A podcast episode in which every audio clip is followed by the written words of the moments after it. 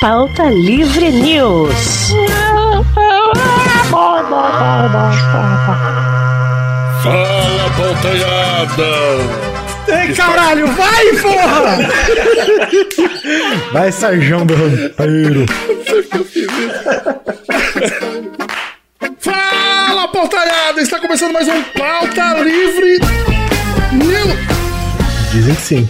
Eu sou o Doug Lira e no programa de hoje contamos com a presença dele, Vidani. Ah, olá, Douglas Lira. Tudo bem com você, Douglas? Tudo ótimo, Vitor. Agora, temos aqui também a presença dele, o querido convidado de sempre, é claro, Guilherme Ubaldi. Eu confirmo que estou presente nessa gravação. E com essa voz encantadora, com microfone de última geração, Malfátio. Olá, gente, tudo O bem? que aconteceu. Maurício? O microfone! Quebrou, quebrou, as coisas quebram. As coisas quebram, elas não se consertam sozinhas. Tô gostando do Manhattan Connection que a gente tá gravando agora. Pauta Livre, esse número 186, onde vamos falar o que, Vitor? Vamos falar sobre produções tupiniquins pra calar a boca daquela tua prima arrombada que só gosta de coisa de gringo. Nós vamos falar de coisa Exatamente. feita no Brasil tal qual feijoada, temaki com cream cheese e grande elenco. E paleta mexicana. Paletas mexicanas, exato. Que Deus a tenha, mas tudo isso, é claro, depois dela, sempre única e talentosa vinheta. Mudando de Mudando de assunto.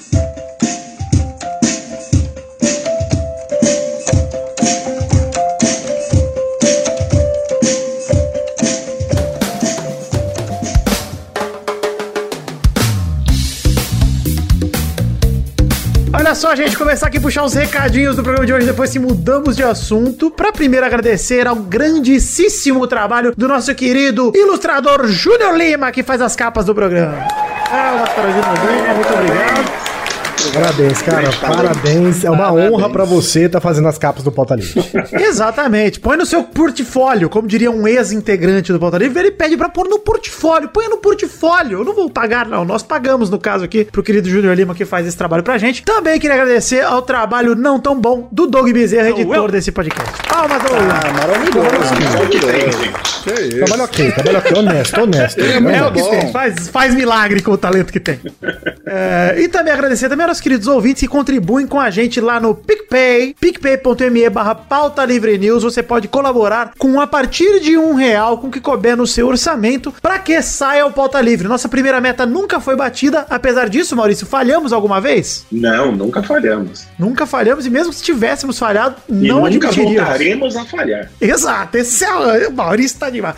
Mas olha só, no PicPay você pode garantir a produção do, pela- do opa, do Pauta Livre aqui com tranquilidade e garantir a sua diversão também, por que não? No mês, a gente tem as metas lá pra ser mensal, pra depois Um ser real, semanal, galera. quinzenal. Um real, Um bicho. realzinho. E ó, a audiência do Pauta Livre tá boa pra caralho, hein? Nós demos uma Porra. olhada hoje. Se cada um desse um real, o bicho batia todas as metas nesse negócio. Porra. Um realzinho. Então vamos lá, ajude o Pauta Livre com o que couber no seu orçamento. E hoje, Maurício, temos recados, antes de ler cartinhas, temos recados especiais. Isso, Olha. a gente, apesar de a gente não estar recebendo bem pra isso, Apesar de vocês, vamos começar a aprimorar as entregas e não só as entregas, como entregar produtos novos. é, porque apesar de vocês debocharem e fazerem pouco caso, nós gostamos do Pauta Livre News, tá bom? Exato, Exato. exato. E aí a gente quer expandir aqui. E o primeiro recado que a gente vai dar sobre isso é para a galera já ir lá no YouTube e vai lá em youtube.com barra pauta livre news e já segue o canal. Não se espante que você vai entrar no canal agora, não vai ter nada, né? A gente está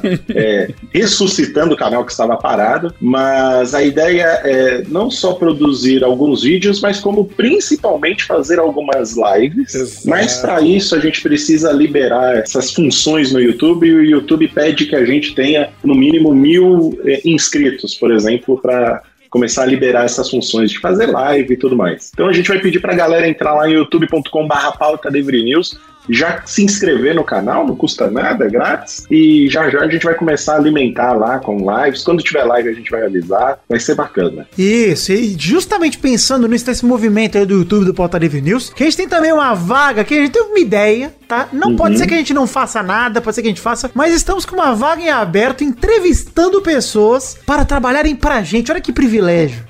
Como assim? A gente precisa de gente disponível para fazer um freela de social media, para ajudar a gente a alimentar as redes sociais, etc. Como estamos recolhendo o dinheiro de vocês e queremos reinvestir no Pauta Livre, é porque as metas são ousadas, porque a gente quer reinvestir. Então, no caso, se você quiser um trampo aí, se você manja de social media, fala com a gente, entre em contato através do e-mail pautalivrenews.gmail.com ou procura a gente nas redes sociais, você sabe, o meu Twitter, do Mal, do Doug, do Guizão, nós estamos lá pelo Twitter, Instagram, etc. Tem o Instagram, arroba pauta livre você pode mandar por lá também seu recado. Procura a gente, não é por falta de caminhos, você sabe os caminhos pra encontrar a gente, é muito fácil. Fale com a gente se você trabalha com social media, faz freela É, disso. não é pra portfólio, tá bom, mas também não é, é, A gente também não pode pagar uma fortuna pra você. Não, a gente não sabe quanto a gente vai pagar, mas com certeza vai ser um preço justo pelo que a gente puder contratar de serviço teu. A gente não vai Isso, também isso. Querer vai pechinchar serviço, não vai ser nada de graça. Não é de graça, exatamente. Queremos pagar direito para as pessoas nos ajudarem a alimentar as redes sociais. O quanto isso custa, não sabemos. Você vai falar ali, a gente negocia. Pô, se rolar um preço legal para nós dois, beleza, a gente fecha. Se não, gente, tudo bem. A gente tá fazendo uma tentativa de melhorar aqui, de dar um gás aqui no Pauta Livre e trazer algumas surpresas para vocês que estão acompanhando a gente. Como eu falei, os números já estão legais. A gente só quer melhorar. Bom, tem alguns e-mails aqui que separei para ler também. Por que motivos, Douglas, que eu quero ler e-mails? Porque é o que a gente sempre faz aqui faço nesse momento. ideia, eu nunca entendo. É, mas é um momento complicado que a gente tá vivendo aqui, de falta de e-mails. Mas dessa vez temos três e-mails, vou lê-los com velocidade. O Felipe Sarinho mandou assim, ó, Mas que o é ano de sempre 2010... os mesmos! É, Impressionante, né? Eu fico impressionado. é sempre os não? mesmos, não aguento. olha só, não. você tem razão, Maurício, não vou dar, não vou dar palco pras mesmas pessoas. É, Felipe Sarinho, muito obrigado pelo seu e-mail, não vou Porque ler. a pessoa, Vitor, ela se sente participando aqui. Eu não quero me envolver. Verdade, da sabe? próxima vez É. não falo nem seu nome, Felipe Sarinho. É, vou ler, mas não vou nem falar seu nome. É, o Vinícius Menezes mandou só um e-mail falando mal dos outros. Aí ele fala que provavelmente não vamos ler esse e-mail no episódio. Opa, então não vamos ler mesmo. Obrigado, Vinícius Beleza, Menezes. muito obrigado. Mais um e-mail não lido com É, sucesso. mas peraí, eu queria saber o que que é, Vitor. Deixa eu ver aqui, um. ó. Ah, tá. Olha só. Dom Bezerra, me ajude a me para aqui. Ele quer entender por que que o não participa mais. Puta cara chato.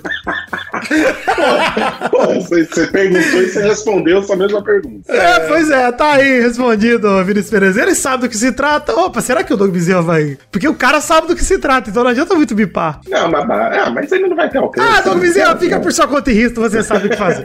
Não, Vamos não lá, fica eu não, confio. Não, não fica não, Bipa, por favor.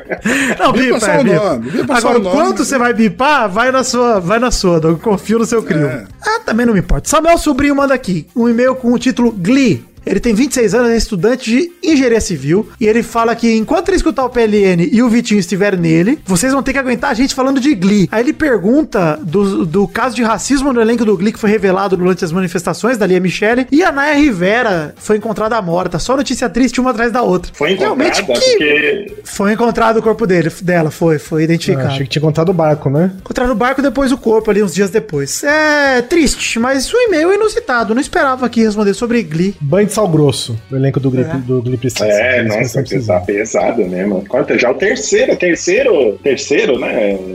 Ah, Ator, já, atriz. não, quarta, já, porque teve o Puck, teve o, o Finn, né? O Finn morreu é, overdose, o Puck morreu, se, se suicidou, queria ser preso por pedofilia. Nossa, aí, nossa puta, tem senhora. essa fita aí da Naya Rivera, tem a fita do. da Lia Michele sendo racista que ele citou também. Cara, só tem zica no elenco do Glee mesmo. Cara, Por isso que eu não assisti essa bosta aí. Não, mas Glee é bom demais. É, Glee fez a sua carreira de ilustrador deslanchar, Douglas. Você deve tudo a Glee, Douglas. Você- Você deve tudo a Glee. Você sabe disso. A única coisa boa de Glee, ô Victor, você não vai concordar nunca nesse mundo, é o episódio de Glee no The Office. Maravilhoso deles tentando assistir Glee lá. É bom demais. Chato demais, cara. Olha, eu não consigo mais falar. Sério, esse ano de 2020 tá tão ruim que eu vou chamar ele de The Office. Season nossa Complete. senhora, Todos os episódios. apoio. E é isso, né? Chega de e-mail? É isso, chega de e-mail. Vocês querem falar de, de projetos paralelos nesse programa ou não precisa? Saiu mais, sabe nada, Douglas? Eles são incríveis, eles são fodões.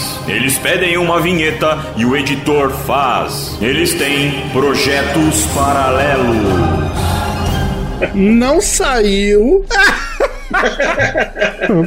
Por Tá motivos naquela de... frequência de sempre, né? Não, frequência- não, mas eu vou, eu vou gravar agora, né, né, no ó, na semana dessa gravação, eu vou gravar agora domingo. Mas eu queria, eu queria fazer aí um, um pedido pra galera que é siga-nos nas redes sociais, principalmente Instagram e Twitter. Exato. Siga a gente nas redes sociais, Instagram e Twitter. Tem arroba Liradog no Instagram e arroba no Twitter. Por quê? Porque ele quer ser diferente, ele quer mudar. Porque eu não, eu não consigo conversar com o Doug Lira lá no Instagram pra ele abandonar aquela bosta, já que ele não mexe lá, esse desgraçado. O querido Guibaldi é arroba Guibaldi no Twitter e arroba Guibaldi no Instagram, Guizão? Sim. Querido site do mal é arroba site do mal no Twitter, arroba site do mal no Instagram. Sim. Me sigam lá no Twitter, que eu estou postando sempre ofertinhas da Amazon. Me ajudem a pagar o condomínio, gente, por favor. Tô gastando dinheiro graças a Maurício, arrombado. Tô fazendo comprar várias coisas que eu não preciso, porém são deliciosas. Olha aí. Eu estou no arroba John V. Jones em todas as redes sociais, Twitter Instagram. E quero divulgar aqui o meu novo livro. Já fiz de tudo na internet, menos sucesso. Em breve aí nas livrarias. Ansioso. E é hein? o primeiro passo para eu poder fazer o segundo livro, Maurício, que é contando a história do fracasso do primeiro, que vai ser Já Fiz de Tudo na Internet, menos sucesso 2. Eu já estou escrevendo a orelha do seu livro. Muito obrigado pelo convite. Isso, exato. Você sabe quem tem uma ideia de livro bem parecida com a sua, Peter? Não, nem me Eu acho que é fala. melhor, eu acho que é melhor você fala. desistir da sua Ele ideia. fala que é o The Office humano. Ele mesmo. Quem é o The Office, Silvano?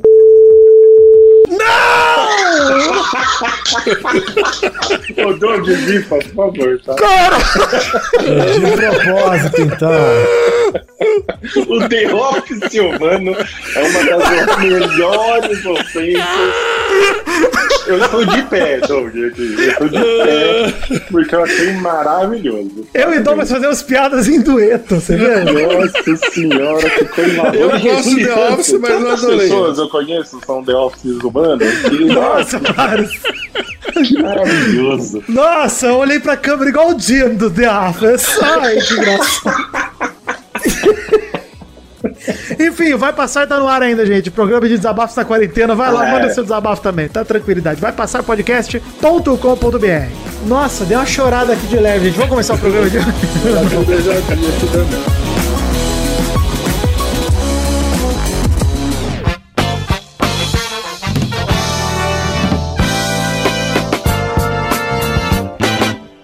Queria começar pra falar o seguinte: é... galera lambisaco de gringo falando que tudo do Brasil é uma bosta. O maior exemplo disso é quando a gente vai assistir um filme dublado e fala assim, gente, você já assistiu tal coisa dublado? Ai, não dá dublado, né, gente?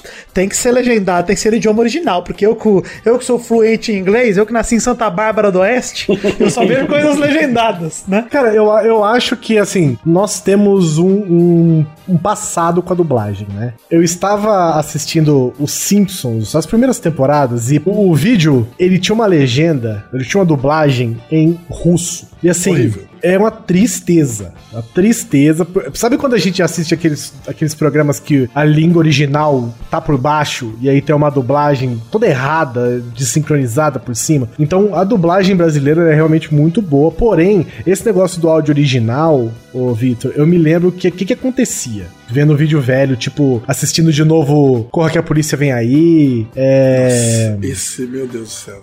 Você apertei os cintos, o piloto sumiu, e filmes assim, o que que acontece? A dublagem, ela fazia alguma coisa que ela não era como é hoje, que existe um canal separado de áudio, de voz, que os caras só dublam esse canal separado. Antigamente você não ouvia quase nada dos filmes se não fossem grandes áudios, tá ligado? É, volumes altos. Então, realmente, quando você via um cara correndo na, num carro, nos filmes antigamente, por exemplo, você ouvia lá o carrinho. Aí você mudava pra dublar, pra, pra língua original, o carro vinha no pau. Tá ligado? Porque a dublagem, ela realmente, ela, ela dava, ela tesourava um pouco desse áudio geral, assim, se você fosse assistir na TV e tal. Mas hoje em dia isso não existe mais, tá ligado? Não, eu até entendo, Guizão. O que eu quero dizer, o meu ponto é: o brasileiro ele renega que o brasileiro é bom nas coisas. Esse é o meu ponto. Cara, dublagem brasileira, por exemplo, eu me nego a acreditar que o Will Smith não fala português, porque o maluco no pedaço, pra mim, é a voz verdadeira do Will Smith ali. Sim. Quando ele veio na Comic se ele abrisse a boca e não falasse com a voz dele dublada, por isso que eu abracei o Manolo Rey e não o Will Smith. Cara, é muito chocante quando você descobre que o Will Smith tem uma voz muito grave, né, cara? Ele tem uma É, voz muito pois é. grossa, mano. É não, você já tipo- tentou assistir o maluco no pedaço no original? Uma merda. Eu pra tuas Não, crianças, no original. não, Uma não, merda. não, não. Não tem condição. A voz de verdade deles é a voz dublada. E aí, enfim, vem no programa de hoje, a gente quer fazer o quê? A gente quer te provar com algumas indicações que o brasileiro também sabe produzir bo- coisas boas pra caralho em todos os aspectos. Sim. Muita coisa de arte de brasileiro ela é muito boa, inclusive algumas são superiores. Por exemplo, às vezes sai merda, tipo Bacurau. Uma merda. Sai, Você beleza. cale a tua boca. Douglas, seguinte, Bacurau, Vitor. assisti, fez cheiro o saco. Assiste Bacurau, falei, assisti Bacurau, falei assim, ó, ok. Eu avisei. Eu avisei Filme desde o início. Filme ok. Só que a galera é tão fissurada em Bacurau que quanto mais eu penso, mais eu detesto. Porque é antes só eu saí do ganhar filme like, achando Douglas. legal. Só pra ganhar like isso aí. Não é, gente. Pelo amor de Deus. O que, que é legal naquele filme? Não tem nada Só de pra legal. TRT, só pra TRT. Gente do céu, filme chato da porra, não acontece nada no filme. Os vilões são os mongol da porra, só transa de noite e volta pra dormir antes de invadir a cidade de noite. Apaga a luz da cidade e volta a dormir. É isso. É, são os Olha, vilões de Bacurau. Eu vou falar o quê? Eu vou falar o quê, Guizão? Pra uma pessoa, Não um dá, ser não humano. Não quero Argumento fazer uma- de homem, não nem quero- chegando. Calma, só um momentinho. um momentinho. Um momentinho. Cara, viu, Estamos aqui num, num programa onde a ofensa pessoal, ela é o pilar desse programa. Ela não é vem- apenas permitida, como ela é incentivada. Exatamente. Exatamente. Você não vem, você não vem aqui com seus videozinhos do Pirula que você viu em 2012. Mas eu vou esperar o quê, Guizão? De alguém que vê um jogo de Ferroviária versus Audax por 90 minutos e fala, irado, irado. Jogão. O cara que odiou The Office, mas assistiu até o fim. até o fim, não tem oitava temporada pra frente, quando o Michael vai embora. Se preparem, gente, porque se você tava odiando The Office, fica pior no final. Mas olha, nona temporada. Mas você falou uma parada aí, Vitor, que assim, cara, no mundo, no mundo, no mundo artístico, eu que sou um artista, tô aqui na ilustração, sofrendo. Cara, é uma desgraça o quanto que a galera vê uma arte foda, aí a pessoa fala lá, ah, obrigado, porque tá, tá o post em inglês, né, que é pra viralizar mais rápido, né? Tá lá o post em inglês, a pessoa fala, pô, obrigado. Oh, você é BR? Nossa, que surpresa. Como assim, mano? Você tá maluco? Só tem coisa foda aqui, mano. Eu acho É, se você só fala inglês, né? Talvez as pessoas se surpreendam mesmo que você agradece em português, né? Eu acho que isso pode gerar um pouquinho de confusão, Douglas. Gente, Você sabe, Bacurau, Vitor, que- eu resumo, eu, eu- eu ignorei tudo, Guizão. Tô só pensando que Bacurau é fraco. Só isso que eu queria deixar aqui, mas nós vamos indicar coisas boas aqui de verdade. Isso que eu quero Certo, dizer. certo. Não vem aqui esperando sua Bacurau, opinião, Na sua opinião. que é a que importa pra mim, né? É, a minha, né? Pra mim. Fala isso porque você é fascista. Porra, se, se odiar Bacurau é ser fascista, Guizão, Ô, tudo ô, bem, eu ô, aceito o. Vitor, só, só pra gente. A gente vai voltar a falar mais de ódio, né? Mas é importante. É importante pontuar aqui no começo do programa o seguinte: essas mesmas pessoas que têm ranço de coisa BR, tipo, eu odeio a música brasileira, eu odeio não sei o que brasileiro. É o pessoal que você vai lá no, no Facebook dele, tá lá, Fingan 4, há um, um avatar do, do, do Ragnar, sei lá, né? Do, do, do Vikings lá, que ele fala, ele corrige as pessoas e fala, é Vikings o nome? É Vicky de Osasco, você quer dizer. É, ah, vai tomar no teu cu, cara. Esse pessoal que escuta Iron Maiden e já passou dos 13 anos. Cara, é, a galera, assim, falando de música, a galera aceita até bastante. Acho que música é o, é o lado que a arte brasileira é mais aceita, tá ligado? Porque o brasileiro, ele gosta da música brasileira, geralmente. Ele gosta do popzinho, etc. Quem não gosta é só metaleiro de 13 anos de idade que acha Iron Maiden melhor que fundo de quintal, melhor que samba, entendeu? É porque a galera aceita samba, a galera empolga com... Pô, eu não gosto, mas o rap brasileiro que você curte, pô, a galera pira ouvindo rap brasileiro, ouvindo. Eu não é meu estilo de música, mas beleza, tá ali. Respeito? Não, mas também não preciso respeitar nada. Mas aí, por exemplo, quem acha que o Brulé canta mais que o Bruce Dickinson tá certo, quem discordar é burro, E entendeu? você fala isso, não tem nada a ver ele ser seu irmão. Nada a ver. É uma, é uma crítica puramente musical. Musical, exato. Eu fiz um teste de música pela internet, eu tenho ouvido igual do Mozart. Eu vi. O Doug notou umas coisas na pauta aqui de música do cenário indie BR, foi você, Doug? Sim, fui eu. Eu gosto. Olha aí. É porque assim, tem muita gente, cara, eu odeio esse papinho de o rock brasileiro. Ai, o rock brasileiro morreu, a música brasileira de, de os rockzinhos, não sei o que. Não é que ele morreu, ele não é relevante mais. Ele não é isso. E, e aí o pessoal vem falar de qualidade, o caralho é quatro. E, mano, tem um cenário de. Pra quem gosta de indie rock, eu gosto pra caralho. Mano, essas bandas brasileiras aí, mas é um sucesso só, cara. Você pega aí um, um Tuyo, um Silva, um Viratempo, uma Glória, uma banda que eu gosto pra caralho. O Supercombo ganhou lá também, lá, o, o programa da Globo lá. Como é que é o nome? Superstar lá, é? É isso aí. É bom demais, cara. Um super comuzinho ali tocandozinho, assim. Assim, é gostoso demais, é muito, é muito bom. É que agora ninguém mais escuta rádio, né? Então você não é. Você tem que procurar. Aí o pessoal tem preguiça. Pois é, não. Eu acho que música brasileira, por isso que eu falei, música brasileira é uma parada que a galera realmente curte, consome. Pô, a galera fala de rock brasileiro, cara, a gente tem Raimundos, a gente tem vários exemplos de banda, você fala, caralho, é, é realmente ouvindo. Raimundos que, você viu, fizeram as fases? Fizeram as pazes, o? Digão e o Rodolfo. É. Fizeram as fases na pandemia, olha aí. A esperança, a esperança pra todo mundo. Até pra falta livre. Daqui a pouco a gente faz o fase. É verdade. Acho que não. É, mas, enfim, música até que vai. Mas, por exemplo, Douglas, um lugar que é a sua praia. Por exemplo, os quadrinhos. Pô, a gente- Ah, sim. A gente tem muito ilustrador legal que é amigo. Por a gente estar nesse círculo, graças ao Douglas, esse círculo de pessoas que não trabalham e ficam fazendo desenho o tempo todo, a gente conhece bastante quadrinista brasileiro que, puta, manda bem pra caramba. A gente tem amigo do Rodney Bukemi, que foi ilustrador lá pras, pras Marvel e DC da vida. Aí a gente tem gente com co- trabalho de quadrinho autoral que, porra, a gente pega o, o que o Sidney Guzman tá fazendo com a Gráfica MSP hoje em dia. Nossa, Ah, é muito bacana isso, né? Acabei de ler a do Cascão temporal lá do amigo do Douglas, Camilo Solano. Como eu queria saber ler pra poder ver essas coisas aí. Legal, mas tem bastante figura, Guizão.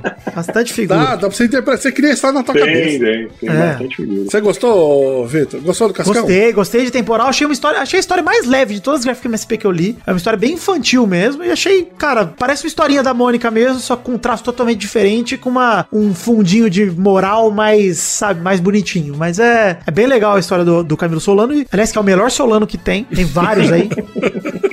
Competição de Solanos. Solanos que eu mais gosto é o Camilo. Tem o Matheus também, gosto bastante do Matheus. Matheus é legal. O Camilo Solano tem foto com o Matheus Solano na CCXP. Caralho, aí sim. É muito, bom, cara. O encontro de Legal Solano. se ele Mas, ó, tivesse com uma guitarra Solano. É isso que eu ia falar agora. Se tivesse Solano com o Matheus Solano e o Camilo Solano, ia ser um negócio impressionante. você falou do, da Graph MSP lá do que o Sidney Guzman. Mano, o cara revolucionou a parada lá, né? No, no estúdio do Maurício Souza e tal, né? Junto com o Maurício Souza também, que aceitou isso, né? Porque você não Cabeça de mesa. É, tem uma cabeça de mesa muito grande. Eu vi pessoalmente essa cabeça de mesa.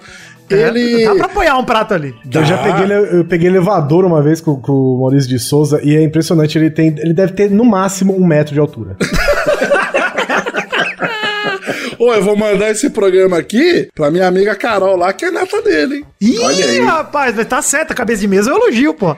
Imagina você bater um almoço na cabeça do seu avô. Isso é uma rolê em família alegre. Deus do Uma céu, Carol, salada ali, desculpa. uma temperada. Dá pra tomar até sopa, né? Que é retinha, não vai nem cair. É, então, cabeça quadrada. Eu gosto, Maurício. Mas, Mas eu ó, foto hoje dele com a Kim Bessinger. Saudade, Kim Bessinger. Você comentou aí do da MSP, eu queria já entrar aí no pra gente indicar pra galera também, né? Eu queria indicar pra todo mundo que gosta de quadrinhos procurar o Quadrinhos A2, que é do Paulo Crumbin Puta, lindo, mano. e da Eiko, da Cristiana Eiko. É, Eles são os responsáveis pra fazer o Penadinho na MSP, né? É, que acabou puta, de cara. sair, né? Acabou de Saiu sair. dois, né? Saiu dois. Tem o penadinho antigo lá que é o Vida e saiu o dois aí que eu não lembro o nome. O Vida, que aliás, é, pra mim é uma das melhores capas da MSP, que já Lindo demais, Nossa, cara.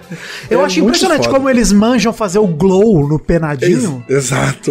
Mano, é lindo demais, cara. Esse quadrinho é foda. Ele tem um brilhinho, né? E eles lançaram agora um, um- esse quadrinhos A2 é um projeto independente deles que é basicamente um diário deles fazendo quadrinhos, saca? Só que eles dão uma, puta, eles dão uma viajada e tal. E o último que eles lançaram na CCXP em, em 2019 é o, o, o diário gráfico, vamos dizer assim, né? É o quadrinho deles contando como foi a produção do Penadinho. Então tem o, o início, o início do quadrinho é o editor chamando, convidando eles pro projeto, eles chorando. Aí depois eles pensando, puta, a gente tem que ir no cemitério lá na Lapa tirar foto dos túmulos pra desenhar essas porra aí pensando na história. Cara, é muito engraçado, velho. Vale muito a pena, velho. Uma menção honrosa aqui que também que eu não posso deixar de comentar aqui é o Roseira Medalha Engenho do Jefferson Costa, que saiu pelos maravilhosos lá da Pipoca e Nanquim, que é a editora que tá revolucionando tudo aí também, cara. Os caras eram um, um canal de YouTube que virou editora e agora os caras estão Pô, e a pipoca tá, é uma edição muito, muito caprichada. do- muito, muito. Que eles tão Apesar,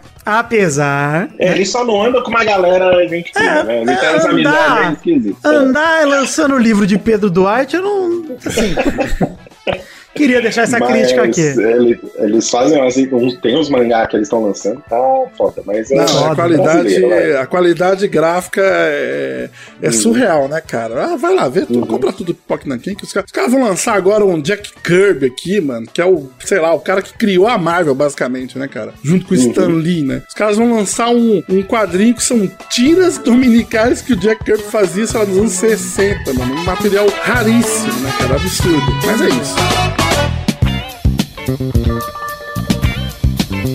Vamos falar um pouquinho de novela, gente? Porque o brasileiro, pra mim, acho que o principal produto que o brasileiro exporta para o mundo é novela. O principal e o melhor. Melhor, a é verdade. produção, a produção novelística que a gente tem no Brasil é um negócio, cara, sem brincadeira. Assim, Vamos parar com a hipocrisia também? Fora questionar, fora questionar, assim, a, a qualidade, o cara assim, cara, é impressionante, velho. O É que a gente tá nível falando de produção- novela, a gente tá falando que isso é uma coisa do Brasil, mas eu quero deixar uma coisa clara, tá? É da Globo que nós estamos falando, gente. É, é claro. não, não, porque, porque nesse miolo ainda tem um Mutantes Caminhos do Coração. Não, mas tem, ó, tem novela, acho que Pantanal não foi da Globo, né? Foi da Pantanal Manchete. A Globo comprou. Aí rolou uma, rolou uma parada foda com esse negócio do Pantanal. Que eu acho que a Globo comprou o roteiro e aí o SBT ou a Rede TV comprou a novela em si, a produção. Aí ficou um negócio do tipo: a Globo ia refazer Pantanal, só que os caras passaram o Pantanal de novo, a novela, ficou todo um. É, o SBT, foi o É, SBT. mas, cara, eu vou falar, a Carol tá reassistindo o clone. E, cara, é inacreditável, cara. São episódios tipo de uma hora, meu irmão. Caralho. E são, tipo, 500 episódios, Douglas. É isso que eu ia falar. O Guizão, o que eu acho mais impressionante de novela é que, assim, novela pra mim é o suco do entretenimento puro, porque de história mesmo, anda cinco minutos por semana. Sim, Sim. sim. Porque se andasse rápido, fudeu, não tinha novela, tá ligado? Não tinha novela. É, o, assim, um- é, é o, o encher linguiça é o sinônimo de novela, praticamente. assim. Se a gente parar pra pensar que uma novela é tipo 20 temporadas de uma série da HBO, É. é isso, cara. Caralho, né? Só que cara? passa em oito meses. Aí você fala assim, mano, como é que a Globo faz pra produzir uma história que ela é, tem começo, meio e fim, ela é uma história legal de se acompanhar, que a galera acompanha. Mano, o brasileiro tem o ritmo, o hábito de acompanhar diariamente. e o lance da novela andar pouco é justamente pra, pô, não posso assistir hoje? Beleza, cara, você perdeu pouco. Perder Amanhã você pouco, repõe, É, já era. normalmente nunca é uma história só, né? Por É eles falam isso que eu ia comentar, núcleos. né, mano? O, o- Você tem várias histórias sendo desenroladas ali. com- Por com isso que anda devagar, né? Por isso que anda É, devagar. Tem que mostrar todos os núcleos, todo dia. Aí você fala, caralho, passa tão pouco a história. Aí vem o, o núcleo pobre, que eu odeio tanto. O clone, pra mim, ele entra num, num panteão de grandes produções de novelas brasileiras, junto com a Avenida Brasil, junto com Laços de Família, Rei do Gado. Rei do Gado, umas novelas que você fala do assim, mano. Gado, A Avenida Brasil, do mim, foi o céu, último mano. grande fenômeno de novela mesmo que a gente teve, que fala assim, caralho, o Brasil parou, irmão, pra ver essa Não, parada. e- não, mas sabe o que é, o que é louco, Vitor? A galera que, que nasceu, sei lá, em 98, em 2000, sério, vocês não têm a mínima noção do que é dar, tipo, 9 da noite e, bicho, você vai na rua, acabou. Vazio. Não tem ninguém, cara. Tá todo mundo vendo novela, cara. É muito louco, cara. Lembra, tipo, eu, eu tenho um- várias lembranças do tipo, minha mãe tá lá, parou pra ver a novela, né? Que é o momento de lazer dela, né? Que trabalhou o dia inteiro pra sustentar um, um velho que não dá dinheiro pra ela, ficar peidando o dia inteiro, as crianças cagando, não estuda, repetindo de ano. Aí ela, tipo, ó, vai lá e compra um refrigerante. E, mano, saía, tava tipo o tiozinho no boteco com a cara assim, olhando pra TV. Ele não olha nem na tua cara, saca? Ele vai te dando um troco assim, não olha nem na tua cara assim. Ele, ah, pega aí, não sei o que, bababá, some daqui, desgraça. Eu sinceramente fico impressionado com. Assim, eu, eu consigo apenas imaginar, Douglas, o tamanho da logística que é pra você produzir essas novelas da Globo, tá ligado? Nossa, mano, é muito louco, né, cara? Você É imagina a quantidade de gente envolvida numa porra de um episódio que passa todos os dias, meu irmão. É. Não, Então, e aliás- A coordenação disso é, isso é uma loucura. né? Eu, eu não sei, eu não sei vocês, mas eu eu sou dessa, dessas pessoas que falam, mano, eu odeio novela porque a atuação é muito ruim, acho tudo ruim, achava, achava né?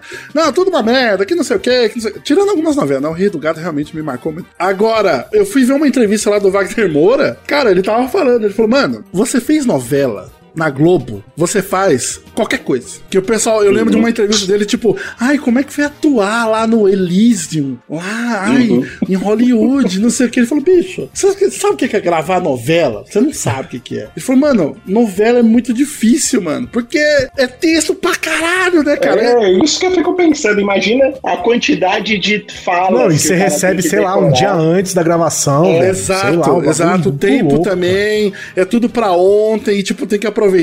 Se vai ter externa, cagou tudo. E, e, mano, você pensar exatamente nisso, mano.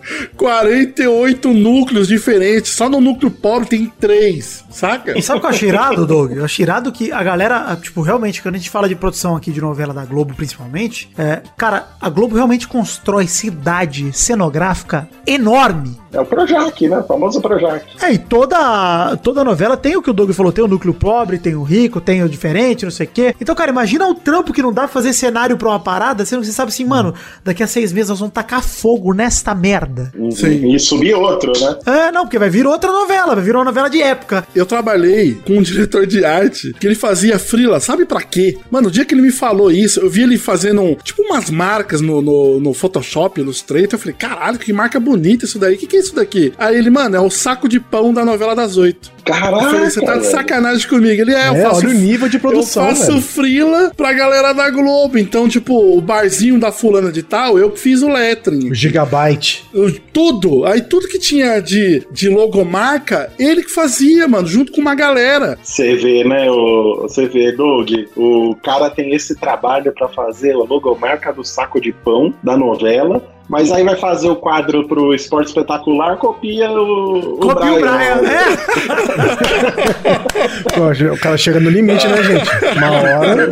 Mas assim, tem que ser justo, né, gente? Cada produção tem o seu cuidado, tem seu diretor, tá, né? São empresas, praticamente empresas diferentes. Não, Não, e, cara, a totalmente. gente, ó, só, que- só quero ser justo também, que a gente falou só da Globo, mas o SBT também produziu algumas novelas muito boas, tipo Chiquititas, Carrossel. que o Nossa, SBT mandou mano. bem nisso, entendeu? Tipo, obviamente. é Chiquititas que estilo. era filmada na Argentina, né? Pra. Acho que o custo era, era menor, não sei também, mas a galera filmava tudo na Argentina, lá era uma loucura total. Pois é, mas era uma baita produção, cara, BR. Era uma produção brasileira cara, fodida. Éramos seis, marcou muito, cara, a Muito. minha vida, cara. E passou no SBT, mano. É. Era uma novela do SBT ali. Éramos seis, acompanhava aquilo ali, ó, unhas e dentes, né, cara? A gente anotou aqui também Senhora do Destino, Vamp, Olho por Olho. Cara, tem quatro Vocês por lembram dessa olho por olho? Você lembra do olho por olho? Que, que eram os dois irmãos, eu acho, que um era do bem, outro era do mal, eles soltavam uns lasers dos olhos. Soltava laser, Lembro. sim. Muito doido. Muito louco. Vocês não sabem, eu tenho uma fofoquinha no olho por olho. Olha aí. Vamos! Douglas. Peraí, Douglas Bezerra, Bezerra,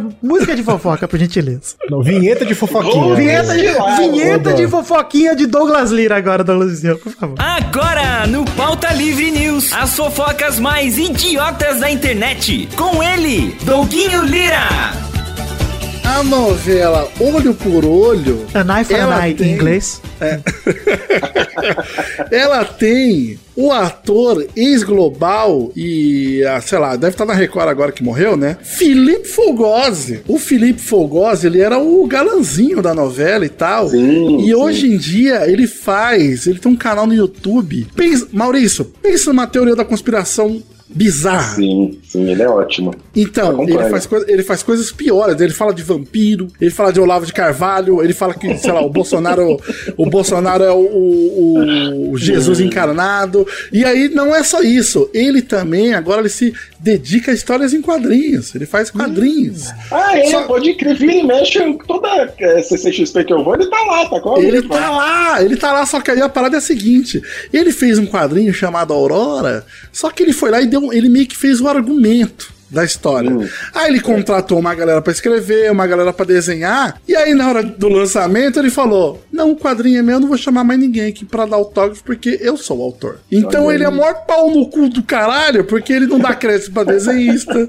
Ele pra pagou essas pessoas, Douglas? Não, pagou, mas tipo, Então, mano.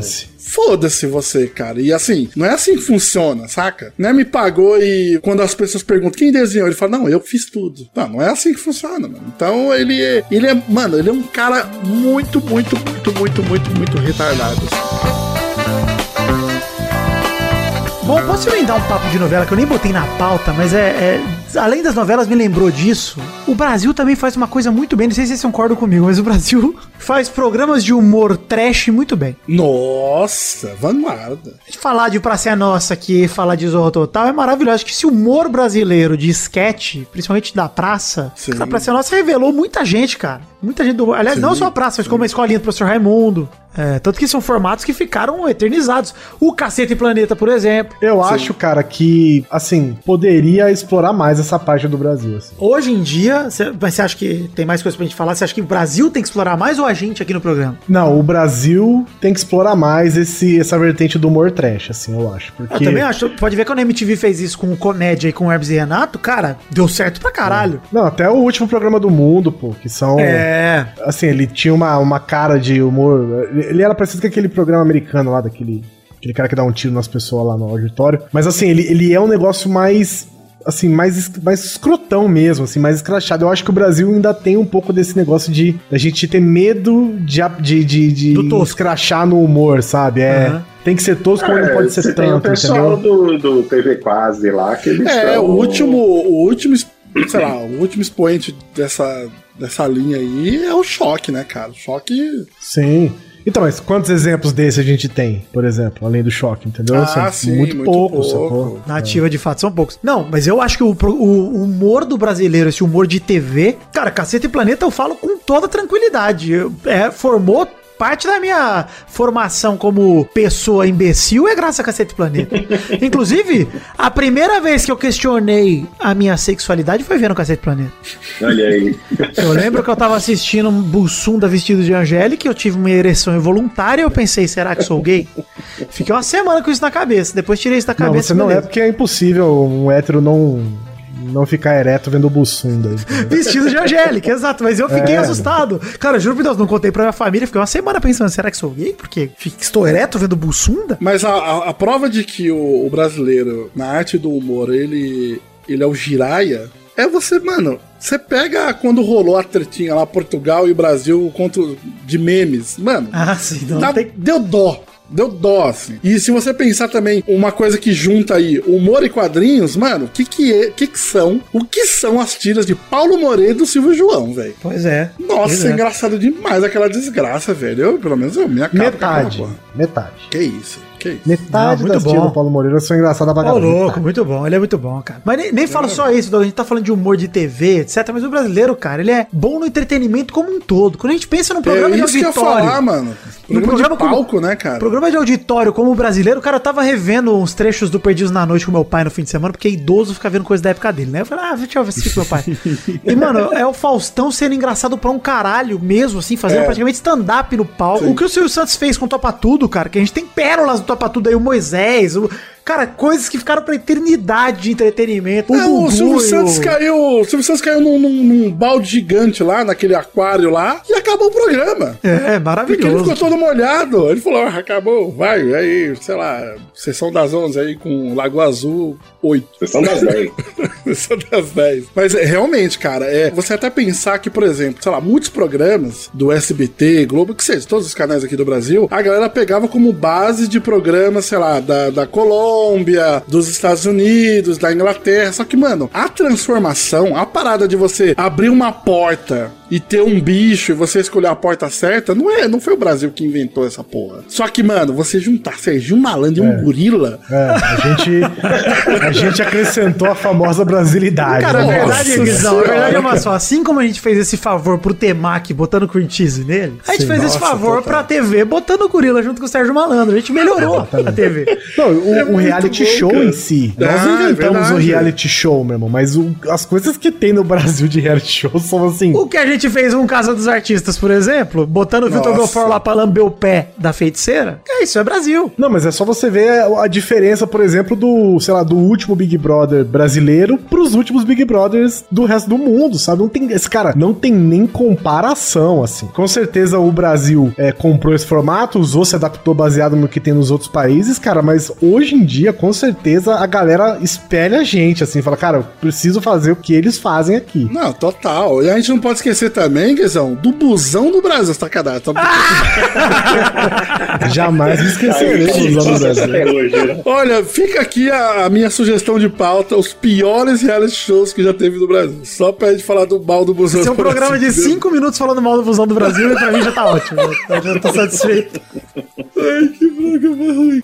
Cara, mas o Mal colocou na pauta aqui um reality show que é realmente maravilhoso, que é o Glitter, Sim, cara. ele é, é o- exato. É Glitter em Busca de um Sonho, que foi um reality show feito. A galera fala de RuPaul Drag Race, caralho, que tá na vigésima temporada aí. Mas em 2012, até onde foi, quer ver? Quando foi no programa Enio Carlos. Conhece, Doug, da TV Diário? É lá do O grande Nordeste, Enio, né? Enio Carlos, fazendo sucesso aí até hoje. Teve esse reality show que era um concurso de drags. E foi Sim. feito, e assim, é maravilhoso, tá disponível no YouTube. A primeira temporada, na minha opinião, é a melhor que tem. Depois começou a ficar. bo- Tem aquele velho problema, né? É que nem os programas de humor do Brasil. Quando os caras Começa não têm recurso. dinheiro. É, quando o cara não tem recurso pra fazer as coisas que ele tem que se virar, você acha a parada sensacional. Isso aí aconteceu com Hermes e Renato, cara. Quando eles não Sim. tinham dinheiro, era fudido, não tinha, assim, não tinha dinheiro. Eles ganhavam dinheiro deles, lógico, mas a produção do programa em Quando si não tinha aquela recurso, grana né? toda. Não tinha tanto Não recurso. tinha recurso, exato. Aí os caras foram pra Record,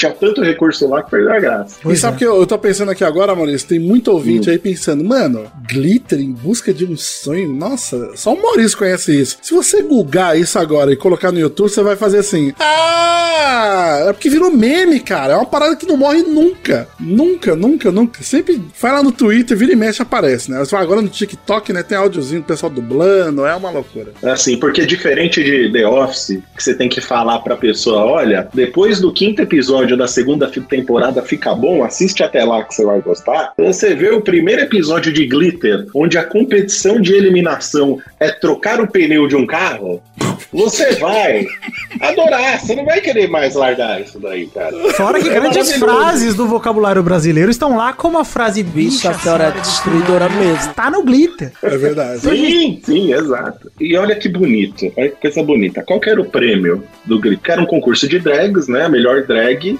ia ganhar o prêmio final. E qual era o prêmio final? Realizar um sonho. Olha que poético, cara. Nossa, Qual é o seu sonho? livre desse jeito? É, você vai realizar o seu sonho. Caralho. Por sorte, ô Guizão, a maioria das drags lá tinha o, mesmo, tinha o mesmo sonho que era abrir um salão de beleza.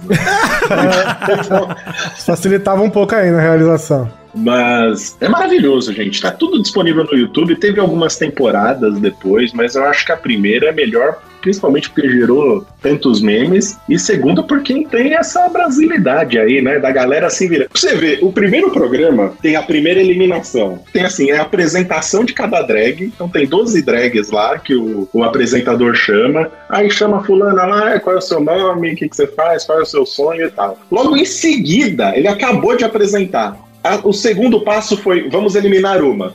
Aí vamos, chama todo mundo pra, pra votar. Por que, que você vai votar na fulana? Ah, é porque eu não tenho muito contato com ela. Porra, ninguém teve contato com ninguém, velho. O negócio acabou de começar. Mas é, é muito bom, gente. Vejam Glitter em Busca de um Sonho. Tá tudo no YouTube aí e é um grande reality show brasileiro. Perto de RuPaul, é, Nunca vi, tá velho. pequeno. Que ver. Veja, veja, Guizão, é maravilhoso. A hora que você vê a drag, a drag descabelada tentando trocar um pneu, é, é ótimo.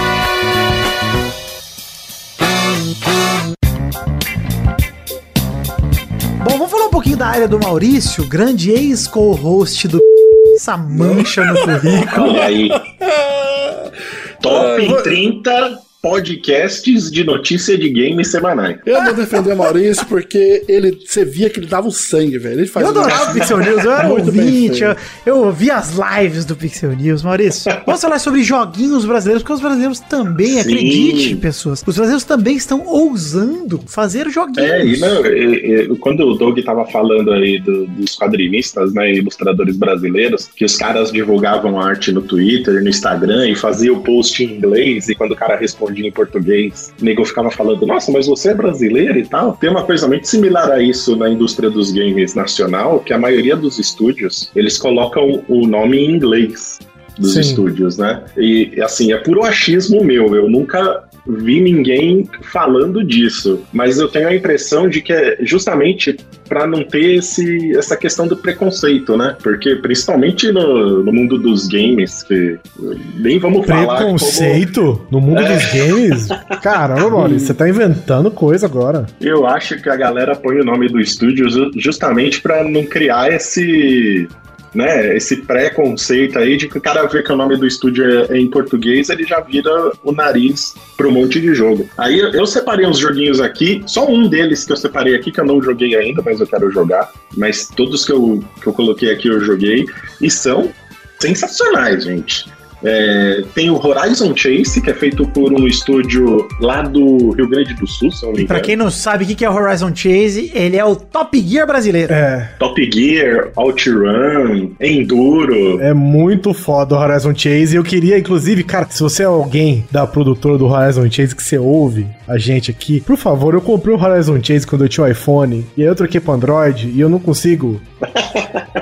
Pô, compra de novo. é Ah, eu não queria, eu queria ganhar. Eu já comprei, gente. Por favor. Eu tenho um monte de save coisa lá, tudo completinho Compra o turbo. Você, compra, você tava jogando normal, agora você compra o turbo. tenho um tem monte de coisa. Por favor, se você tá. Ô, ouve nós. Por favor, vai. Descola aí um cupomzinho. Horizon Chase eu joguei no celular como Guizão, porque eu acho que ele lançou a primeira vez no celular. E acho que foi um dos primeiros jogos de celular que eu realmente gostei de jogar. Nossa, é muito foda, Joguinho cara. de celular você joga pra passar um tempo, né? É. Esse é. não, eu sentava a bundinha no sofá, pegava o celular e jogava, porque é maravilhoso. Os caras tiveram, assim, total inspiração no Road to Run, né? Que é o, o primeiro carro, inclusive, é, é tipo uma Ferrari, né? Igual do jogo. E quem fez a trilha sonora desse jogo é o mesmo cara que fez a trilha sonora do, do to Run. E do Top Gear, né? Do Top Gear, né? Top Gear também. Então é muito bom, é um jogo totalmente nacional, apesar do nome dele, apesar do estúdio. Não, mas o nome tem que ser em inglês, porque senão não vende. Porque o, Sim, o mercado exato, de é games ele é internacional. do- Sim, é, também tem isso, né? Justamente para atingir. E a galera gringa gosta. Ele saiu depois em edição física pro PlayStation 4, velho. Mas eu acho importante quando o, produtor do jogo se preocupa em manter a brasilidade, apesar do nome inglês, e faz como o criador do Mineirinho Ultra Adventures, que manteve o Mineirinho ali no nome. Sim, e o sim. jogo é um sucesso, tem speedrun de Mineirinho, ele batendo com a cara, pulando de cara nas, nas paredes, é maravilhoso. Mineirinho maravilhoso. Mas, é, Maurício, você jogou um jogo esses dias na Twitch também que eu queria falar, que é o próprio Uhum. Lenda do Herói do Marcos Castro, que é um jogaço, cara. Sim, puta, eu esqueci Ah, dele, ainda bem que você lembrou. É. Com as ilustrações do meu querido amigo Caio Iô. Cara, é um jogo, Doug, que além das ilustrações serem fodas, eu queria destacar aqui o trabalho do Matheus Castro, que ele dublou e cantou ali o jogo, né? Ele que canta, ele é a voz do herói. E ele canta, inclusive, na versão em inglês, a voz dele. Eu fiquei chocado quando eu vi. Eu falei, mano, Sim. respeita o trampo do maluco. Bastion não teve essa coragem, não, fi. É, Não, pois e é. outra coisa, não é só uma música, é totalmente rimado. Rima em inglês e rima em português também. Caralho, que foda. Trampo Muito louco. E é um jogo, e todos os. Que nem o Bastion, né? Que, o- que, o- que o Guizão falou. Todos os, os passos que você toma no jogo, eles são narrados, né? Só que no Bastion é só uma narração. No Lenda do Herói é uma música narrando o que você faz É outro nível. e tudo rimado. Em inglês e português. E a arte é muito legal. E mesmo só narrando o que eu tô falando, o Bastion não teve essa coragem de fazer em várias línguas, não, bicho. E assim, e é um. Quem jogou Wonder Boy, né? Jogou Mônica no Castelo do Dragão, é totalmente baseada nesses jogos, cara. A mecânica é a mesma, tem muitas referências de Mônica no Castelo do Dragão, por exemplo, que é um jogo nacional também, né? Na verdade, é um, é um, é hack nacional, Uhum, sim. hack oficial nacional vendido. Ah, muito bom. Mas é muito bom. Ainda bem que você lembrou, Vitor, porque eu tinha esquecido completamente. Os caras iam ficar putos. Pois é, jogão, não, jogaço. Coloquei aqui também o Celeste. Celeste não é um jogo é, totalmente é, é, brasileiro, mas um, um estúdio ajudou. É o mesmo cara que fez o Towerfall, né? Que é aquele joguinho de, de quatro pessoas lá, bem maneiro, inclusive. E o, um, estúdio, brasi- um estúdio brasileiro tinha ajudado o cara a desenvolver o Towerfall. E aí, esse, esse mesmo cara é Matt, eu agora esqueci o nome dele, Matt alguma coisa. É, ele É, o fez o que é um Celeste. estúdio, um estúdio brasileiro chamado Mini Boss que ajudou também, né? Isso, exatamente, é o Miniboss. E eles ajudaram a fazer o Celeste também, que é um joguinho de plataforma muito legal, que ele, ele tem uma mecânica de só de pulo, né?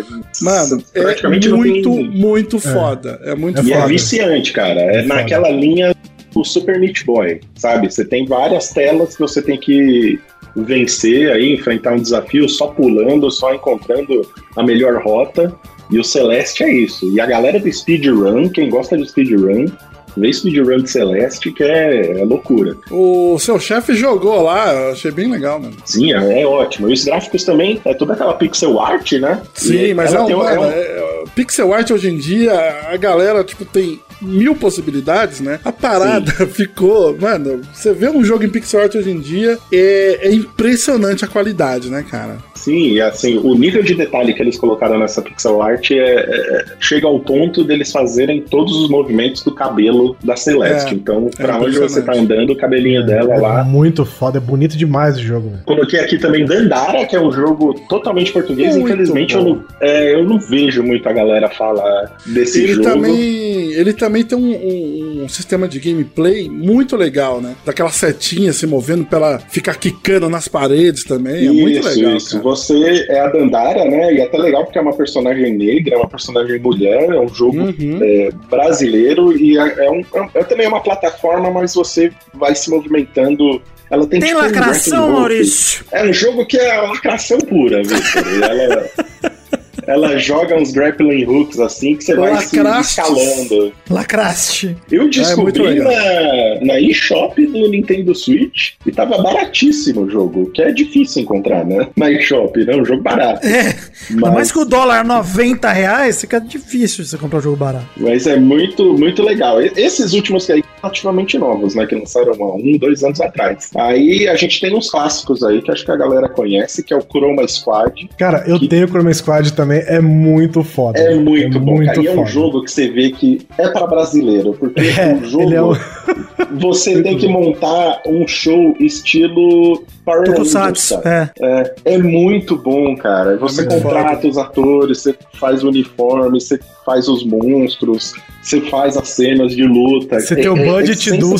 cenário, né? Você tem que comprar Sim, coisas pra sim. quebrar no cenário, pra isso aqui, é bem maneiro. E tem um parecido com esse, na mesma pegadinha, que é o Knights of Pen and Paper, que é brasileiro Bom também. demais, é verdade, porra. Sim. E é um RPGzão medieval também, que na verdade o jogo é você jogar uma mesa de RPG. Né? É, Essa RPG de mesa, isso aí. É, é um E acho que lançou é dois bem aí foda. recentemente. Lançou o dois Lançou também, é bem, é muito, muito, muito foda. Coloquei aqui o Oniken também. Esse é mais antigo. Acho que deve ser 2012. Ah, mas, acho você pode vale- falar do novo, do novo, do, do, do mesmo estúdio, né? Uhum. Que é o Blazing Chrome. Puta, Sim, Blazing Chrome. jogo bonito Que saiu porra. recentemente no Xbox Game Pass, gente. Então, Caralho, que louco. Vale a pena assinar pra você jogar aí também. Nossa, É, mano, a trilha sonora do jogo é incrível. Ele é uma incrível, mistura é de contra com, sei lá, Ninja Gaiden 3 do Nintendinho. Caralho, Sim, sim. dá- pra zerar o nunca esse jogo. é, o o Oniken é puro Ninja Gaiden. É, Não dá pra total, zerar, é impossível total. de zerar esse jogo, é isso? Pedro?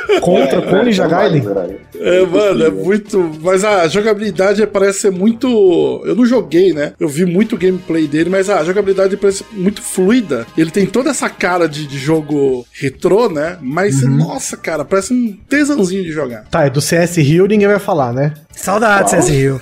CS Rio ninguém vai, vai comentar. Vai Puta, pra passar batido bom, mesmo, né, CS cara? Rio. Essas modificações tomando no cu. E, ah, o No Heroes Here. Esse foi o jogo que eu não joguei, mas as imagens e telas dele. É um jogo nacional também, é um jogo de Tower Defense, que você tem que defender um castelinho. Ele parece uma mistura meio de Towerfall com essa pegada de você defender. Você, cada, você pode jogar até em quatro pessoas, se não me engano, e vocês têm que defender um castelo que está sendo atacado. Então você tem que ficar pegando munição para colocar no canhão, pegando flecha pro, Caralho, não pros conhecia, arqueiros mano. É atirarem. É, não, e é super bonitinho. Aquele gráfico pixelado também. Uhum. Parece muito o Towerfall. Esse é um jogo que eu quero jogar. Ainda não joguei, mas assim, tá com críticas muito boas. Você vai na página da Steam dos caras, só crítica positiva. E é mais um jogo nacional que, que vale a pena a galera conhecer e. É, o, o foda do, do desenvolvedor de game BR é quando ele vem com essa porra da, da história do fazer o GTA brasileiro. Vai tomar no teu cu com essa ideia de fazer o GTA brasileiro. Esquece É, essa porque ideia. não tem, cara. O- no Brasil você não tem um estúdio. É, não, Ah, mas- não dá, mano. Gente, é-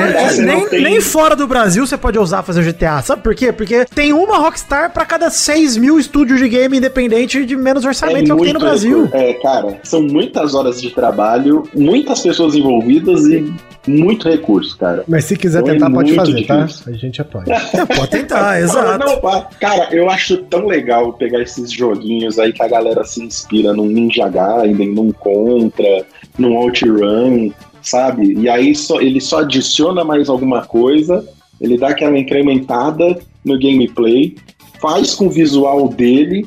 E hoje em dia, é, que o- é o que o Doug falou, cara. O capricho que o pessoal tem na hora de fazer pixel art, É, eu falo, não é possível, cara. É uma atenção a detalhes que eu fico embasbacado. Então, por favor, não façam o GTA brasileiro. Se façam quiser, um pode fazer Ninja- sim, pode fazer. Não, façam o Não, não Ninja queiram, não queiram fazer. Façam um Castlevania brasileiro. Façam um Metroid brasileiro. Beleza, pois é, eu apoio, pois apoio é. mais ainda. Em compensação, eu queria dizer o seguinte: não adianta nada também, por favor, gente. Vocês que são artistas de games, por favor, não adianta nada também você fazer uma puta de um gasto fazendo o, o pixel art do seu personagem e produzir o jogo no RPG Maker, tá? Não faz isso não.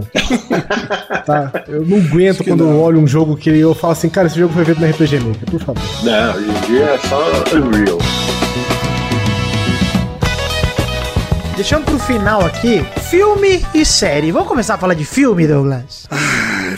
Vem, É, em vai falar de Bacurau. Vai, Vem. vai. Não, filme bom. Vamos falar de filme bom. Vamos começar a falar Ei, aqui de, por exemplo. com isso, cara. Mas eu acho que de verdade esse é um outro lance. E, e- e eu queria aqui já defender Paulo Gustavo, que goste ou não Olha goste. aí, que goste ou não hein? Goste.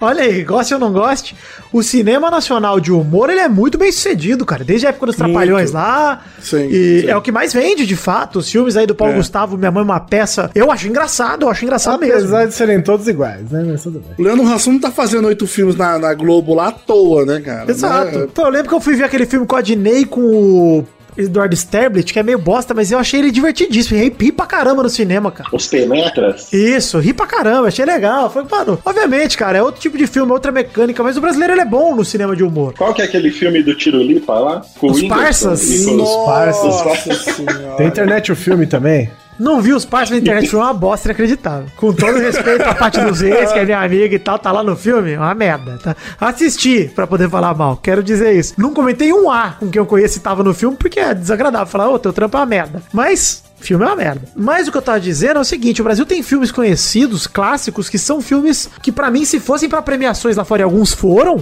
levam prêmio. Não Bacurau. Mas, porra, Altura Compadecida, por exemplo, filmaço, cara. Não é filme. É uma minissérie em três episódios que virou filme. Não, ao contrário, era um minissérie. filme que virou minissérie. Não, não, era minissérie que Não, virou passou na filme. Globo primeiro. É, é Gente, eu filme. acho que é filme aqui. antes. É Não, é minissérie o filme, que é virou o filme. filme. É Gente, que o isso é o Google, que é só pesquisar agora. É hein? minissérie que virou filme. Confia, Vamos confia. ver aqui. Confia. O Alto da Compadecida. Era um livro, óbvio, né? Que virou Isso. minissérie que virou filme. É um filme brasileiro de. É um filme, ô Guizão. Não, não. Ah, o filme é uma adaptação de formato da minissérie de 99. É isso aí, a minissérie veio primeiro. Chupa. Olha aí. Caraca, eu não sabia não. eu tinha, Toma eu tinha aqui. DVD do, do reais. Se tem uma coisa que eu sei da produção audiovisual brasileira sobre o Auto da Compadecida, que esse pra mim é a maior produção que esse Brasil já fez, cara. É Nossa, o melhor é muito filme bom mesmo, brasileiro, melhor minissérie em si também, mas é o melhor filme feito no Brasil pra mim, cara. Cara, ele tem tudo que a gente tá falando aqui, que o brasileiro é bom pra caralho, saca? Tipo, Tem. Humor. o- Mano, o, o Humor. humor. E assim, cara, eu- uma coisa que eu gosto para um caralho, Nota Compadecida, que é uma coisa que assim, ninguém fala dessa porra, né, mano? Mas é que eu revejo esse filme todo ano. E, cara, eu amo a- os figurinos, cara. Do cangaço ali, dos cangaceiros. É bom demais, cara. As casinhas de cada um, saca? Onde eles moram. É muito, é A tudo muito bem é feito, poético, o negócio é poético. Até o, Sim. até o Marco Nanini de cangaceiro, cara. Os trajes dele, É. assim, cara. É, assim, o figurino. Ele é fala que não gosta de matar gente triste, é bom demais, mano. Puta, velho. O cara fala, a hora que ele fala, não gosta de matar padre. Dá, diz que matar padre dá um azar danado, é sobretudo para o padre. O Marco Puta Nanini fala pariu, que não gosta de matar gente triste no Lisbela e o Prisioneiro. Ah, é, eu tô confundindo, que ele faz um uma matadora e o cara fala, por favor, não me me mata. Ele falou, não, não vou te matar, não. O cara, uh! Aí ele, eu odeio matar gente triste. Aí ele mata o cara. Caralho, é verdade. Aliás, outro filme bom que você falou, eles Outro. puta filme. Não, maravilhoso, maravilhoso. Mas realmente, o Alta Compadecida, se vê um gringo pra mim e fala, o que, que eu preciso assistir pra entender o Brasil, o que, que é uma obra cine- cinematográfica brasileira? Mano, Alta Compadecida. É, é muito foda. É verdade. Assim, Mas pra mim é o não- seguinte, ó, o Brasil também produziu uns dramas fudidos, cara. Cidade de Deus, pra mim, ó, não Nossa. perde em nada pra drama americano, drama de Hollywood, em nada, cara. Absolutamente nada. Carandiru. Mano, Carandiru. Cidade de Deus até hoje, é, ele concorreu, né, ao Oscar de melhor edição, né, cara? É. E a edição do filme, cara, do, É perfeito. Fantástica, né? Cara, mas É mesmo, incrível, mesmo a edição, nem só a edição, mas mesmo os atores, cara, o seu Jorge na Cidade de Deus, o que ele Sim. atua, mano. Ah, ele É. fez filme internacional por causa dessa porra de Cidade de Deus. Foi. Cara, Tropa de Elite mesmo, cara, a gente, hoje eu vejo com outros olhos, né? Antes eu torcia pelo Capitão Nascimento, hoje eu quero que ele morra. Mas, cara, é um filmaço, justamente porque ele te coloca do lado de que, mano, você compra a ideia do filme total, você fala, mano, E o detalhe, o Tropa de Elite 2, quando surgiu, eu lembro da. Mano, eu, eu falava isso, né? Junto com os meus amigos. Pra quê? Acertou tanto no primeiro. Pra quê que vai inventar de fazer um 2? Não precisa, não precisa. E acabou o segundo filme, tava lá.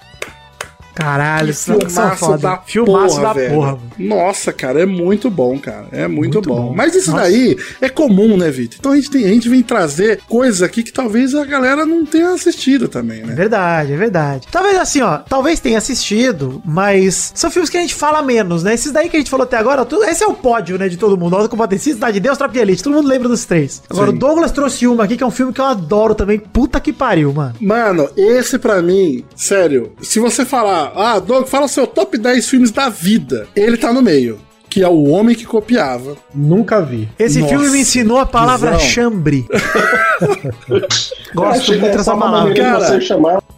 É, a gente chama o. Xande de chambre por causa do chambre, do homem que copiava. Puta, é muito bom, cara. É muito bom. Ele, esse filme, ele tem tantas e tantas camadas, cara. E ele é muito engraçado também, sem, sem ser pastelão, né, cara? Porque o personagem, quem, quem faz o personagem principal é o Lázaro Ramos, que ele trabalha tirando xerox, só que ele, ele diz pra todo mundo que ele é operador de fotocopiadora. Ele não fala que ele só tira xerox, né? E ele vê que, mano, chega uma máquina, uma copiadora lá super foda, ele falsifica uma nota de 50 reais e passa. E ele fala, mano, eu acho que eu vou fazer mais. E aí junta Pedro Cardoso ali com ele. Mano, o Pedro Cardoso nesse filme, cara, eu dou tanta risada. Vitor, não sei se você vai lembrar de um momento do filme. O personagem do Lázaro Ramos tá puto lá com o pai da mocinha lá que ele, que ele gosta, né? E aí ele tá puto lá com esse pai desse cara. Ele chega pro, pro personagem do Pedro Cardoso e fala: Ah, porra, eu não gosto desse cara. Aí o Pedro Cardoso, eu tenho, eu tenho uma ideia. E se a gente for pegar umas máscaras, encostar ele na rua, dá um couro nele e fala: Você tá apanhando porque você machucou a menina tal lá. E aí o cara fala: Não, não. Não é uma boa ideia falar o, o nome da menina. Ele, não, realmente não é uma boa ideia. E ele é um. um- ele é tipo um Agostinho Carrara 3.0, cara. Ele faz mais merda ainda. Caralho, velho, é muito bom esse filme, cara. E tem umas animações também do, do Alan Sieber no meio. Puta, cara, esse filme tem ação, aventura, morte, reviravolta, plot twist. Tem tudo nesse filme, cara. Ele é Muito maravilhoso. Esse filme é muito bom mesmo, cara. Eu tenho um outro filme aqui que, pra mim, eh, contrariando o Guizão, pra mim, esse é o grande filme brasileiro que eu vi na minha vida. Eh, não que os outros não sejam bons, mas esse filme mexeu comigo, que é Bingo, o Rei das Manhãs. Sim, nossa. Impressionante, cara. Cara, o meu ator bom. favorito brasileiro de todos os tempos é o Vladimir Brista e já era já, antes. Mano, em Bingo eu falei, mano, esse maluco é sem condições, mano. Esse maluco é foda demais, velho. Ele é bom E mesmo. o- Esse filme é foda. E o que ele fez, pra quem não sabe, né? Quem não sabe, é burro. Você é burro, se você não sabe, mas pra quem não sabe, Bingo é a história do Bozo, né? Do ator que fez o Bozo aqui no Brasil. É. E como não Um pode pagar o direito atores, autoral. né? Isso, o original, né? Acho que é o ator, o primeiro Bozo. É, o Bozo, ele existia já nos Estados Unidos, eles estavam trazendo essa franquia Bozo pro Brasil. Justamente por ser uma franquia que o filme não chama Bozo, o filme chama Bingo. É, isso. Aí, por conta dessa. Aí, esse cara que fez o primeiro Bozo, né? Ele tem uma puta história maluca de vida também, né? Dado ao sucesso, as coisas envolvidas com o Bozo, e aí a história desse cara, né? E eu É acho maravilhoso que é, o filme é literalmente é uma história real, é baseado na história real. Eles É. só mudaram os fatos aí pra não pagar direito autoral, mas é a história real. Inclusive, mano, tem cenas maravilhosas de tipo da Gretchen no programa do Bozo, que é no, no caso do Nossa, Bingo. velho. Que inclusive a mina que faz a Gretchen é uma paixão da minha vida, que é a Emanuela Araújo. Que puta que pariu, que mulher absurdo que ela é. Absurda, no caso. Cara, ela fazendo a Gretchen, ela. Você olha e fala assim, mano, você olha a foto da Gretchen jovem. Mano, ela incorporou bem pra um caralho, cara. E é muito louco. Esse Sim. filme tem tudo, cara. Tudo. Esse filme é foda demais. É uma puta história de drama tensa, de um cara viciado e um cara na vida de putaria de celebridade. Mano, é bom demais. Bingo, puta que você não viu ainda. Cara, quem gosta de uma boa história, quem gosta de, tipo, de saber sobre bastidores da televisão brasileira, né, cara? Eles têm menção ali, né? Tipo, o o SBT, a Globo e tal. É. E então o Pedro Bial, cara. Oh, maravilhoso. Não, e é muito É. foda esse negócio, tipo assim, o cara tem uma vida desgraçada, drogado, tudo fudido, na prostituição, os caralho, e o cara é um ídolo das crianças da manhã. Isso é muito dos 80, né, velho? Não teve nada nos 80 que isso, assim. O cara é o palhaço e é o crust, né? O Bozo é o crust, né? Sim. Não, total. E é baseado nele, inclusive, eu imagino o Crust, né? E é isso, cara, o Crust brasileiro com a vida do Crust e dos Simpsons, mano. Cara, Ha ha ha!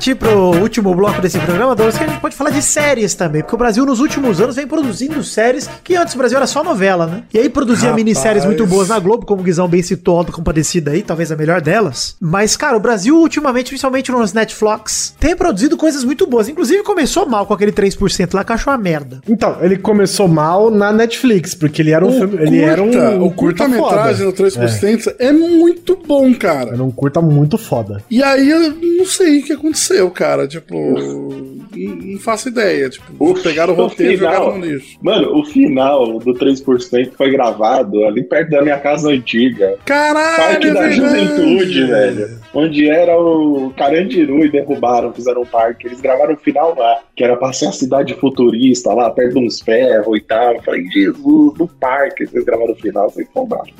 E teve uma segunda temporada depois, não teve? Teve, teve. Jesus Cristo. Mas que bom, né, que a, que a, 4%. que a Netflix, a Netflix não se assusta com esse tipo de fracasso e insiste ainda em fazer produções nacionais que, que graças a Deus deram certo. Pois é, cara. E teve o mecanismo também, né? Teve aquela Samantha que tem o Daniel Furlan também, que tem a Manuela Araújo que eu acabei de falar. Mas. Super Drags, Super Drags, que Super é Drags, é verdade, porra. animação nacional também. Ah, mano! Fernando Mendonça. Nossa, Lá da muito Combo, Pô, nem é. falamos de irmão do. Irmão do Jorel. Irmão do Jorel também. Pois pô, é, olha aí. O Mundo Jorel é, é um, um combo TV quase aí, né? Que a gente falou. É, É, o irmão, é irmão do bom. Jorel, ele. Cara, tem, um- tem uma história. Puta, quem é que foi que, que comentou isso, mano? Acho que foi algum camarada meu que trabalhava na produção do irmão do Jorel que falou que o criador viajou viajou lá pra uma, um encontro na Cartoon Network, lá, sei lá, na.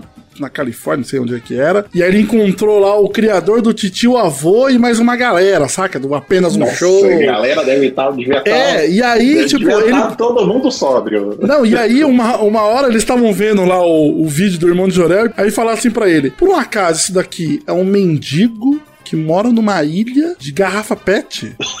aí ele falou: É. Aí falou que o cara do tio avô virou pra ele e falou: Você é doente. Ele falou, mano, que, elogio. Nossa, tá vendo o Titio Avô? Quem não viu o Titio Avô, veja que você vai entender. Cara, o mendigo dos mares, cara, é, é uma coisa incrível, cara. É o Aquaman mendigo, né, cara? Não, puta, é, Irmão de Jorel é foda, realmente, né, cara? Não tem como. É, ainda bem que não esquecemos de falar de mão do Jorel. Pois é, ainda bem. Mas, ô, Vitor, o que, que você tá assistindo aí? Que você O que, tá. que você põe na sua telinha aí? É, o que, que Ah. você tá pondo na sua tela? Cara, eu terminei de ver recentemente é, a segunda temporada de Coisa Mais Linda no Netflix e eu achei um absurdo essa série, velho. Gostei pra caralho mesmo. Coisa mais Que- linda. Sobre, o- que que é? Coisa mais linda é a história de uma menina lá nos anos 50, 60, a Malu, que a- ela tá com um plano de abrir um restaurante junto com o marido dela no Rio de Janeiro, ela é de São Paulo. Quando ela chega lá, ela descobre que o marido dela abandonou ela, fugiu com outra mina, e ela pega e faz. E a história toda gira em torno dela abrindo o próprio negócio, que no fim ela transforma num bar de música, tipo num, numa. num, sei lá, num, num bar que toca bossa nova e toca samba também, porque ela fica sócia de uma. é, da amiga dela, que eu esqueci o nome da personagem, deixa eu lembrar aqui. Kelly. A Adélia, que é negra. Saber. Sabia. E tem dois núcleos nessa, nessa, nessa série, né? Tem o núcleo branco, riquinho, que é o núcleo da Maluca, a personagem principal, que é a Maria Casadeval. E o núcleo da Adélia, que é o núcleo do samba, onde tem o capitão, que é casado com a Adélia. Que é tipo. É justamente aquela época do Rio de Janeiro que os ricos ouviam bossa nova e os pobres ouviam samba, enfim. E tem toda. A série dialoga muito com música, dialoga muito com as diferenças sociais e os problemas daquela época, né? Do, cara, uma época totalmente onde os homens dominavam e uma mulher abrir o próprio negócio era impensável. E, cara, essa série tem a Mel Lisboa fazendo uma jornalista fudida de uma revista de mulher onde todas as mulheres são homens. Tipo, eles assinam como mulher, mas são os caras trabalhando lá. Caraca, que foda. E, cara, é Caralho, muito que foda mesmo. A foda. história toda da série é essa história de, tipo, de mulheres tentando se superar e, enfim, se Aham. empoderarem num mundo onde isso não era possível, claramente. Peraí, Vitor, você tá indicando uma série de lacração. Lacração. série de lacração. Uma série de lacração. Ai, meu Deus! Esses caras! Vamos chamar aqui pra dar um jeito no Falta Livre News. Meu Deus. Do bipa, viu? bipa esse nome. É, bipa, porque não tem que dar palco pra esses arrombados, nem, nem de É. brincadeira. E, cara, é uma série sensacional de verdade. Pra quem curte música, pra quem curte uma série de época bem localizada mesmo. E. Enfim, a história é um draminha, é uma, série, assim, leve pra começar a assistir, mas você vai vendo que os assuntos são muito pesados, cara. E tem episódios que deixam até da bad mesmo, que trata de agressão física, de cara, marido que abusa da mulher. E, puta, é, é foda. A série é tensa de verdade. E eu gostei pra caralho, principalmente porque a série gira muito em torno desse universo musical aí, desse universo. E é muito lúdico e poético tudo que acontece na série. Gostei pra caralho. Tanto que em inglês ela chama The Girls from Ipanema, se eu não me engano. Pô, eu não assisti, cara, mas eu vi o trailer e, meu Deus, que fotografia absurda, né? Sensacional. E, cara, a Mel Lisboa tá loira nessa série, tá irreconhecível. Eu demorei dois episódios pra perceber que era ela. Eu falei, mano, caralho, é a Mel Lisboa aí, eu não percebi. Sou burro, é. Sou burro, é. Mas, Bacurau é uma bosta. E você, Douglas, o que você trouxe pra gente aí Ah, pra você indicar? para de me provocar. Eu queria trazer aqui, bicho, o documentário, série documentário feita pela Netflix, chamado Bandidos na TV. Maravilhoso. É maravilhoso. Malandro, Cara. que história absurda. Guizão, se Posso você quiser, resumir, eu, Douglas, em duas palavras? Resuma. Da Atena de Manaus. Não, mas assim, essa. Tá essa né? série mostra que o entretenimento na TV aberta brasileira não conhece limites. É. Nossa, não é conhece a mesmo. Não, e digo mais, você já viu aquele filme O Abutre? É. Sim, Imagina que a história do sim. filme O Abutre fosse É real. um dramédia real. É isso. Exatamente, cara. Exatamente. Pra quem caiu de paraquedas, não faz a menor ideia do que é Bandido TV e fica pensando, ah, eu já passei por isso daí, fiquei assistindo um vídeo, isso aqui. Ela conta a história do Wallace Souza, que era, era o apresentador lá do Programa Livre, né? Programa esse que revelou o talento de Gil da Esfirra em socar um boneco fantoche. Era do Canal Livre, Oh, Canal, Canal Livre, Livre, né? Programa verdade. livre do, do Serginho Bronze. O vídeo do Gil da Esfirra brigando veio desse programa. aí. Inclusive tem, Ah, um, é tem um clipe, né? Do. É, tem uma banda É, de uma britânica, banda, né? É, como é que chama? É. Puta, não sei, eles pegaram isso como referência e refizeram É, todo eles refizeram o- a briga do galerito no clipe deles, é. Que absurdo, né? Mas é basicamente isso, né? O, o Wallace, ele é. Ele era, né? É o, talvez, não sei. lá Era, de Manaus. Ele morreu. já. Ele era lá de, de Manaus, né, gente? Eu não tô, não tô louco, né? Manaus, E Manaus. é, e é falei, basicamente é, é o que o Victor falou. É o programa da Atena de Manaus. E aí aconteceu o seguinte: os caras falaram: peraí, tem bandido morrendo, mas a reportagem do Wallace tá chegando aqui. Primeiro que a polícia, isso aqui não tá fazendo sentido. É. E aí ficou essa coisa: será que ele mata e filma depois as paradas? É, o, o que ficou se. Que não é que ele mata, né? Ele manda, mas ele é manda- o que aconteceu é que ele, foi tem acusado de mandar. né? Ele sabe quando vai acontecer. Ele existia até relatos dos caras falando que, tipo assim, às vezes os caras chegaram. Uma vez os caras chegaram antes da pessoa morrer. Não, tem um que ele chega, o cara já tomou tiro, tá ensanguentado, agonizando no chão. Sim. Em vez de chamar uma ambulância, chamar a polícia, os caras ficam simplesmente ali filmando e o cara morre. E ninguém chama ajuda nem nada. Fica só E, cara, é uma reviravolta, porque assim, é uma série documentário, né? Como já falei. E assim, o Wallace, ele vira político, né, cara? É, ele é eleito. Sim, sim. Ele vira A família político. toda dele, né? Nossa, mano, é uma reviravolta atrás da outra. Você tá lá Não, os assistindo. caras acham arma de crime, acham o cara conversando com um traficante, não sei de que, acham um- uma, ma- uma- uma mala com um cara. trilhão de reais dentro de uma caserna, diz uma puta que O final do primeiro episódio, que você pega o, o, o cara que foi preso lá, né? O, sei lá, um dos maiores bandidos lá de Manaus foi preso. E aí, de repente, os caras encontram uma foto desse bandido na casa do Wallace, na piscina. Malandro do céu, cara. E aí o cara já. lado, né? Nossa, aquele. Nossa, mano, é uma reviravolta. E sério, esse documentário é impressionante, cara. É muito foda. Você não consegue parar de ver. O único problema dele é que fica toda hora repetindo o nome da galera que tá participando do documentário. Tipo, fica toda hora a pessoa olhando pra tela em silêncio e aparece embaixo. Policial José Antônio. Todo episódio é a mesma coisa. Aí você tá acompanhando e fala, eu já sei quem que é esse desgraçado, velho. Fica mostrando isso toda hora. Mas, mano, é muito foda. Você, você assistiu, Vitor? Assisti, achei maravilhoso. Nossa, Bandidos da TV é maravilhoso. Inclusive, queria dizer, olha, pra quem curte série documental, etc., assistiu os Making a Murderer da vida, etc., cara, é assustador, cara. Pensar que isso aconteceu no Brasil e eu não fazia ideia disso, porque é uma parada de Manaus e não repercute em nada em São Paulo aqui. Era exatamente o que eu ia falar, Vitor. A gente não fez ideia. Cara, e, e mal foi tipo 2008. Sim, sim. Que sim. acusaram o cara- não repercutiu nada. Nada, Apesar zero. Ele era deputado apareceu- estadual. É. Cara, Apareceu no Fantástico uma matéria, né? Mas assim, porra, uma matéria no domingo, domingo que vem vai ser tudo. ah, já foi. Mas realmente não teve repercussão tão Bem grande Impressionante o tamanho do caso, assim. Mano, é, o caso é um absurdo. O caso é realmente, é tipo, imagina se o Datena tivesse pagando pra pipocarem os caras e ele estivesse chegando antes, não. Porque crime da audi- audiência. É literalmente isso. É muito doido, cara. Exatamente Muito isso, doido. cara. E assim, Douglas, Exatamente. belíssima indicação, porque vou te falar, eu que tenho um leve cagaço das coisas, tem momentos dessa série que me dava arrepio de falar, caralho, que tenso essa porra. E a série vai te conquistando. Queria terminar com uma indicação maravilhosa aqui, Doug Bezerra. Se você quiser subir na trilha nesse momento na alegria, Walter Mercado e seu documentário Ligue Já. Ah, maravilhoso. é brasileiro, Não é. Puta, então vai tomar no cu, Doug. Esquece que eu falei. Não, mas pô, o cara fez parte, ele é mencionado no Brasil, só não foi produzido para brasileiro. Tá bom, mas assistam o documentário do Walter Mercado aí, que é bom demais. É bom demais. É triste, é triste. Eu fiquei, fiquei chateado. Também, pô, o bicho morreu sozinho. Triste demais, o Walter Mercado. É, triste Perdeu até o demais. nome. Triste demais. Walter Ele Mercado. perdeu o nome. Perdeu, mas recuperou. Época que chamava ele só de ô. Ei, Seu Walter. Seu Val, seu Val. Aí ele deu a volta por cima e falou: Vou criar um novo nome. José Mercado. José Hiper. Me chamei agora de Mercadinho Fernando.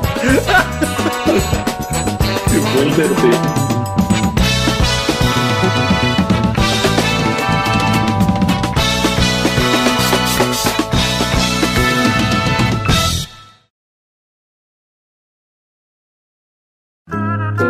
programa é editado por Doug Bezerra.